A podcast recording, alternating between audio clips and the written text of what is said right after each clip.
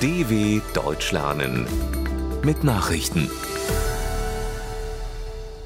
Montag, 19. Dezember 2022, 9 Uhr in Deutschland. Argentinien nach WM-Sieg im Freudentaumel. Millionen Menschen haben in Argentinien den dritten Fußballweltmeistertitel des Landes ausgelassen gefeiert. Die Mannschaft um ihren Superstar Lionel Messi hatte sich im Finale der WM in Katar am Sonntagabend mit 4 zu 2 Toren im Elfmeterschießen gegen Titelverteidiger Frankreich durchgesetzt. Dort herrschte derweil tiefe Enttäuschung. Der Emir von Katar zog erwartungsgemäß eine überaus positive Bilanz des Sportereignisses. Sein Land habe das Versprechen erfüllt, eine außergewöhnliche Weltmeisterschaft zu veranstalten, so Scheich Tamim bin Hamad al-Thani. Drohnenangriffe auf Kiew Kiew ist in der Nacht von Russland mit Drohnen angegriffen worden.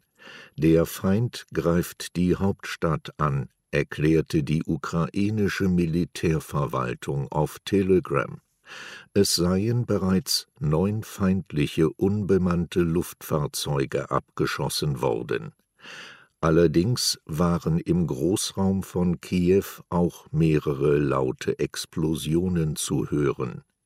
Die russischen Streitkräfte verwendeten laut der Militärverwaltung Drohnen iranischer Bauart. Energieminister möchten Gaspreisdeckel besiegeln.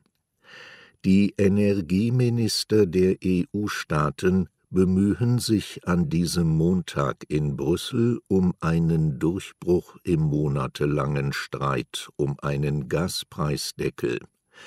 Die Staats- und Regierungschefs hatten ihnen dafür beim EU-Gipfel vergangene Woche das Mandat erteilt.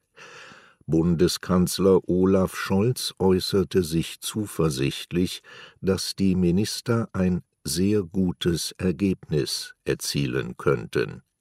Zugleich schraubte Scholz die Anforderungen für eine Einigung nach oben. Er wünsche sich eine so hohe Preisobergrenze, dass diese möglichst niemals relevant werde. Die Bundesregierung befürchtet ansonsten Versorgungsprobleme. Perus Präsidentin kündigt Kabinettsumbildung an. Die neue peruanische Präsidentin Dina Boluarte hat vor dem Hintergrund der gewaltsamen Proteste eine Kabinettsumbildung angekündigt. Auch der Ministerpräsident werde ersetzt, betonte Boluarte in einer Fernsehansprache. Das neue Kabinett soll demnach am Dienstag vorgestellt werden. Die USA riefen die Regierung Perus zu politischen Reformen auf. Entsprechend habe sich Außenminister Antony Blinken in einem Telefonat mit Boluarte geäußert, hieß es aus Washington. Bei den landesweiten Protesten gegen die Verhaftung des früheren Präsidenten Pedro Castillo am 7. Dezember starben nach offiziellen Angaben aus Lima bislang mindestens 20 Menschen. Mutiges Artenschutzabkommen ist in Sicht. Der Weltnaturgipfel steuert auf eine neue globale Vereinbarung zu. Am Konferenzort in Montreal wurde der Entwurf eines Abschlusspapiers veröffentlicht, den die deutsche Bundesumweltministerin Steffi Lemke als mutig bezeichnete Demnach sollen 30 Prozent der weltweiten Land- und Wasserflächen ab 2030 unter Schutz gestellt werden. Ärmere Länder hatten darauf gedrängt, dass ihnen wohlhabende Staaten jährlich 100 Milliarden Dollar für Biodiversität zukommen lassen, konnten sich damit aber offensichtlich nicht durchsetzen.